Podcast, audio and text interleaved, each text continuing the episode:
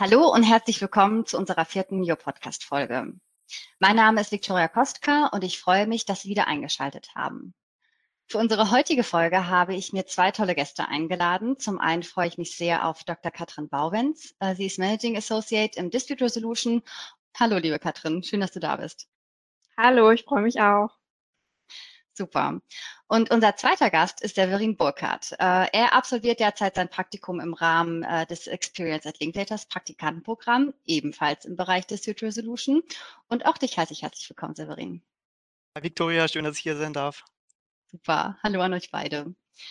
Ich würde sagen, wir starten direkt. Äh, Severin, wie bist du zu Linklaters gekommen? Zu Linklaters bin ich gekommen, weil ich in meinem fünften Fachsemester äh, im Team der Uni Freiburg am Wilhelm Wismut teilgenommen habe. Und im Rahmen der mündlichen Vorbereitung waren wir bei vielen Kanzleien zu sogenannten Probepleadings und darunter auch bei Linklaters hier in Frankfurt. Und so habe ich die Kanzlei kennengelernt, so habe ich das Team kennengelernt. Und dann kannte ich auch noch zwei Associates hier aus Frankfurt, den Hannes Ingwersen und den Georg Haas, weil sie auch zwei Freiburger Mutis sind, die mir viel Positives über Linklaters berichtet haben. Und das hat sich alles vielversprechend angehört und richtig angefühlt. Und so bin ich dann schlussendlich hier gelandet. Wunderbar. Äh, nicht jeder kennt die Begriffe Mood Court und auch Probepleading. Könntest du uns äh, kurz erklären, was dahinter steckt? Ja, gern. Also Moot Courts im Allgemeinen sind Studentenwettbewerbe, bei denen Gerichtsverhandlungen simuliert werden. Der mhm. Wilhelm Wismut ist der größte zivilrechtliche Moot Court dabei, der weltweit über 300, 350 Teams, glaube ich, pro Jahr teilnehmen lässt. Er simuliert ein auf Englisch geführtes Schiedsverfahren um einen internationalen Fall aus dem UN-Kaufrecht. Und ja, so als Erklärung, die Teilnahme vom Wismut dauert circa sechs Monate und kann in drei Phasen gegliedert werden. Da gibt es zum ersten die Schriftsatzphase. Hier schreiben die Studierenden in ihren Teams, also die Uni Freiburg hat zum Beispiel Achterteams, Schriftsätze, einmal einen Kläger- und Beklagten-Schriftsatz. Dann, nachdem diese Phase abgehakt ist, kommt die mündliche Phase. In der mündlichen Phase schlüpfen die Studierenden in die Rolle der Anwälte und Anwältinnen mhm. und verhandeln den Fall vor einem Schiedsgericht mündlich. Und hierbei gibt es eben auch Reisen zu Kanzleien, um das so ein bisschen zu üben, um Probepleadings abzuhalten, um auf deine Frage zurückzukommen. Und mhm. dann die dritte Phase ähm, ist der tatsächliche Wettbewerb in Hongkong und Wien, der auch jetzt für Wien gerade läuft. Ähm, diesmal nicht in Wien, sondern wegen Corona auch wie auch schon letztes Jahr online. Ja, das ist eigentlich so der Wismut ganz holzschnittartig äh, im Überblick. Wahnsinn. Hört sich super spannend an. Und wenn wir bei dem Thema bleiben, äh, Katrin, du organisierst jedes Jahr die Probepleadings im Rahmen ähm, der Mood Courts. Warum oder wie bist du zu dieser Rolle gekommen und warum äh, genau im Bereich Dispute Resolution? Ja, also ich habe im, äh, ich glaube im Jahr 2009 war das, ähm, also schon sehr lange her, selbst am Wiesmut teilgenommen und bin daher der Veranstaltung und dem sich darum spannenden Netzwerk naturgemäß sehr stark verbunden. Wer schon einmal bei so einem Reading dabei war, weiß auch, wie viel Spaß das macht. Äh, also sowohl die Teilnahme als Council als eben auch als Schiedsrichter. Und es ist einfach jedes Jahr wieder wahnsinnig beeindruckend zu sehen, wie talentiert und motiviert die Teams sind und wie sie ihr geballtes Wissen und äh, ihre Argumente loswerden wollen, ähm, die sie sich und dass sie sich in, in der langen Schriftsatzphase zuvor angeeignet und überlegt haben. Ähm, gerade für den Bereich Dispute Resolution eignen sich die Teilnehmer ganz besonders, weil sie sich eben ein Jahr lang, äh, wie der Severin gerade auch schon dargelegt hat, praxisnah mit einem komplexen Fall beschäftigt haben und die Arbeit als Prozessanwalt im Prinzip simulieren. Gleichzeitig werden natürlich auch englische Sprachkenntnisse enorm verbessert. Und daher sind die Mutis für uns natürlich ganz besonders interessant als zukünftige Berufseinsteiger. Ähm, in den Arbitration-Teams haben wir im Moment, ich glaube, mit mir fünf ehemalige Moodcore-Teilnehmer als Anwälte und auch meine beiden aktuellen ähm, Doktoranden bzw. Wismits, die ich als Mentorin betreue, sind ehemalige Mood-Teilnehmer ähm, und natürlich wie man an Severin sieht, rekrutieren wir Praktikanten daher auch sehr bewusst und gerne aus diesem Netzwerk. Also ist ja dann letztendlich Mood Courts eine tolle Recruiting-Quelle äh, für, für euren Bereich. Ja, definitiv. Also das eignet sich, eignet sich ganz besonders gut. Und, und was man auch dazu sagen muss, ich glaube, die Teilnehmer, ähm, also es ist auch, es spiegelt sich, weil viele Moodcore-Teilnehmer wollen, nachdem sie das gemacht haben, eigentlich nichts anderes mehr machen in mhm. ihrer beruflichen Zukunft und haben dann halt eben Feuer gefangen und äh, sehen, wie spannend es ist, als, als tatsächlich als Prozessanwalt zu arbeiten. Ja. ja, gut, wenn Sie das dann auch wirklich hautnah miterleben mit dem ganzen Prozess, mit den ganzen Phasen, ähm, ist natürlich auch eine tolle Erfahrung für Sie. Ja, äh, auf jeden Fall. Es ist vor allem, ähm, da wird Severin mir zustimmen, eine, eine ganz großartige Abwechslung zu dem, was, was, was man normalerweise im Jurastudium macht, nämlich eigentlich Gutachten schreiben die ganze Zeit. Und ähm, da darf man dann endlich mal äh, ja, argumentieren und tatsächlich. Selbst dran. Äh, genau. ja. ja, super. Jetzt hattest du auch schon angesprochen, äh, ihr habt Severin äh, als Praktikant rekrutiert über den Mood Court. Ähm, jetzt würde ich dich gerne fragen, Severin, dadurch, dass du jetzt ja auch schon seit Februar äh, im Rahmen des Experience at Linklaters äh, Programm äh, Praktikant bist, ähm, wie hast du dich äh, letztendlich entschieden, durch die äh, unterschiedlichen äh, Kanzleien, die du ja auch im äh, Rahmen der Probepleadings kennengelernt hast, wie ist es dann letztendlich ähm, oder wie bist du letztendlich zu Linklaters dann gekommen? Ja, Victoria, das waren eigentlich mehrere Überlegungen oder mehrere Punkte, die für mich dafür Linklaters gesprochen haben. Zum einen war mein erster Eindruck, den ich bei den Probepleadings gewinnen konnte, sehr positiv, weil die Anwälte alle sehr gut vorbereitet waren und eingelesen waren in den Fall, was bei einer Fallakte von 50, 60 Seiten sicherlich nicht selbstverständlich ist, immer auch vor allen Dingen vor dem Hintergrund der hektischen Kanzleialltage. Ähm, aber gerade durch diese gute Vorbereitung der Anwälte war das Niveau gut und hoch. Und deswegen hat es hier besonders Spaß gemacht bei Linklaters damals. Somit war so der erste Berührungspunkt von mir mit Linklaters schon irgendwie eine positive Sache und sorgte auch von Wertschätzung im Umgang mit uns Studierenden. Das fand ich sehr positiv.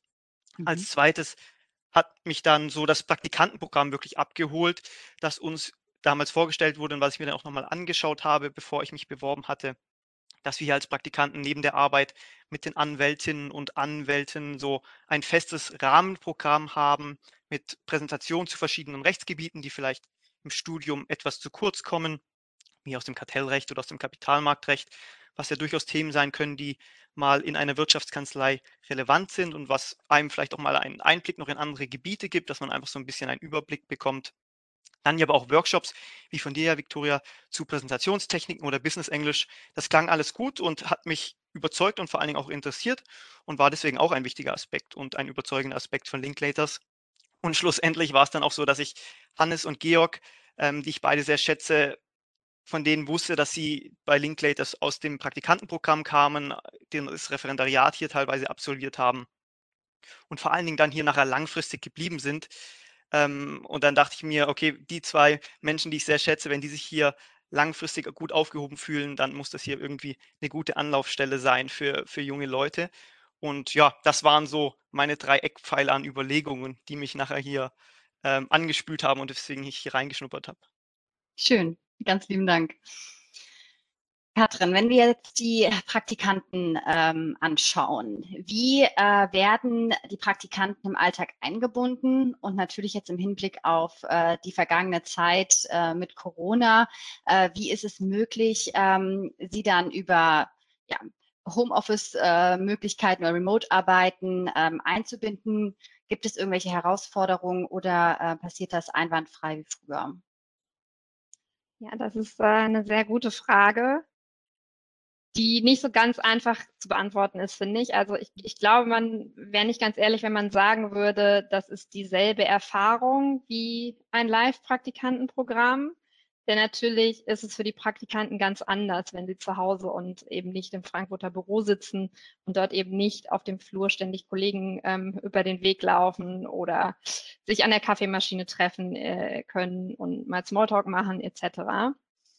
Ähm, Dennoch glaube ich, dass die Einbindung in die fachliche Mandatsarbeit auch remote super funktioniert. Das hat sich ja schon allein dadurch erwiesen, dass die große Mehrheit der Linklaters Anwälte und auch der Business Teams äh, jetzt seit einem Jahr von zu Hause arbeitet und es funktioniert alles trotzdem sehr gut. Ähm, ja, aber wie gesagt, natürlich fehlen diese kleinen Begegnungen ähm, und beispielsweise auch der, der direkte persönliche Kontakt zu anderen Praktikanten und Referendaren, mit denen man vielleicht sonst in einem Büro sitzen würde und so weiter und so fort. Und es fehlen natürlich auch die, die sozialen Programmpunkte, die, die oder die, ich sage mal, die live-sozialen Programmpunkte, die wir sonst im, im Linkleiters Praktikantenprogramm haben. Also das heißt, äh, beispielsweise Stadtführungen wurden da gemacht oder werden da normalerweise immer gemacht und dann natürlich eine sehr legendäre Abschlussveranstaltung mit einem gemeinsamen Abendessen, bei dem sich alle nochmal persönlich treffen.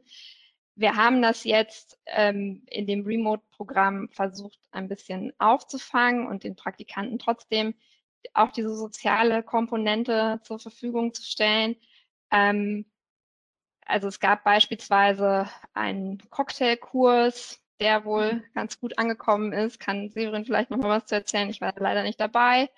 Ähm, es wurden Lunch-Sessions gemacht online mit verschiedenen Anwälten.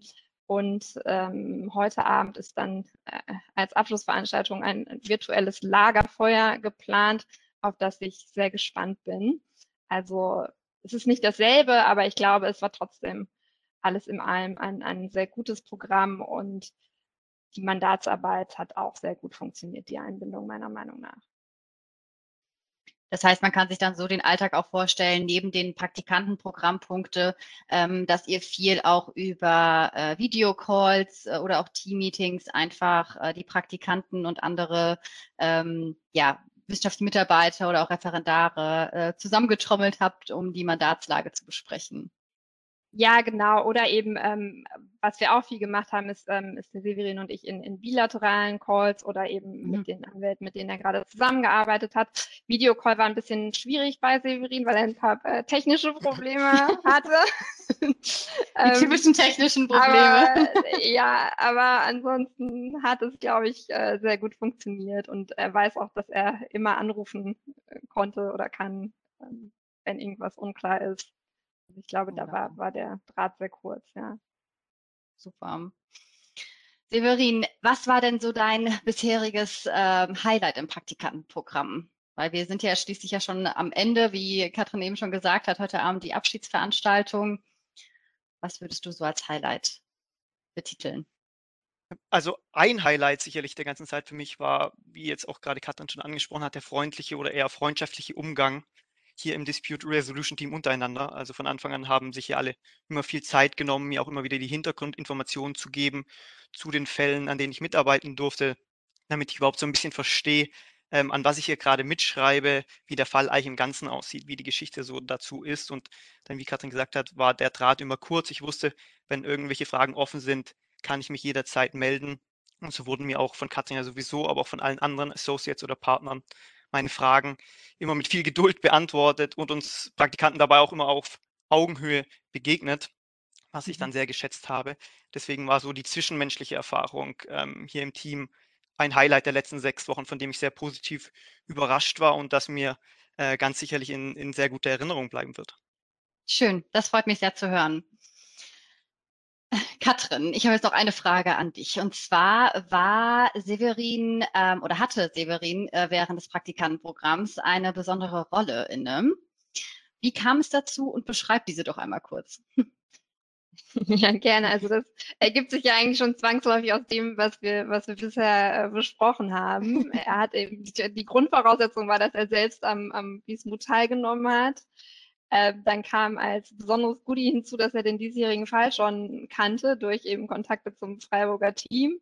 Mhm. Und äh, natürlich immer super, Schiedsrichter dabei zu haben, die sich wirklich gut auskennen im Fall, weil das nicht so trivial ist. Ähm, und äh, ja, und dann war es natürlich für ihn auch eine spannende Aufgabe, dachte ich mir. und das äh, war ja scheinbar eine richtige Überlegung, hoffe ich, aber da können wir ihn ja nochmal fragen. Genau, die ja im Übrigen auch, äh, die du sehr gut und äh, äh, sehr überzeugend gemeistert hast. Dann würde ich mal sagen, wie war es denn für dich dieses Jahr, Severin? Ähm, auf der anderen Seite zu stehen und bei den Probepleadings als Schiedsrichter zu agieren. Ja, also Katrin lag genau richtig. Es hat auf jeden Fall großen, großen Spaß gemacht, ähm, weil ich mich auch noch genau an die Rolle des Councils erinnern konnte und wie das von der anderen Seite wieder aussieht. Aber es waren dann auch wirklich eineinhalb, zwei sehr intensive Stunden, weil man mehrere Dinge irgendwie gleichzeitig im Auge behalten muss. Zum einen den Vortrag und die Argumente der Studenten und hier gleichzeitig mögliche Angriffspunkte im Auge zu behalten, wo vielleicht noch Schwächen in der Argumentation sind, wo man einhaken kann als Arbitrator, um auch die Studenten so ein bisschen zu fordern. Das ist ja auch genau das nachher, was in den tatsächlichen Wettbewerben wichtig wird in Hongkong und in Wien, dass nicht nur der Vortrag stimmt und die Argumente, die man vorbereitet hat, stimmen, sondern dass auch die Fragen gut beantwortet werden und präzise vor allen Dingen beantwortet werden. Also darauf muss man achten. Dann sollte man als Arbitrator möglicherweise noch den Überblick behalten, auf welche Argumente denn der Gegenseite eingegangen wurde und wie auf diese Argumente eingegangen wurden.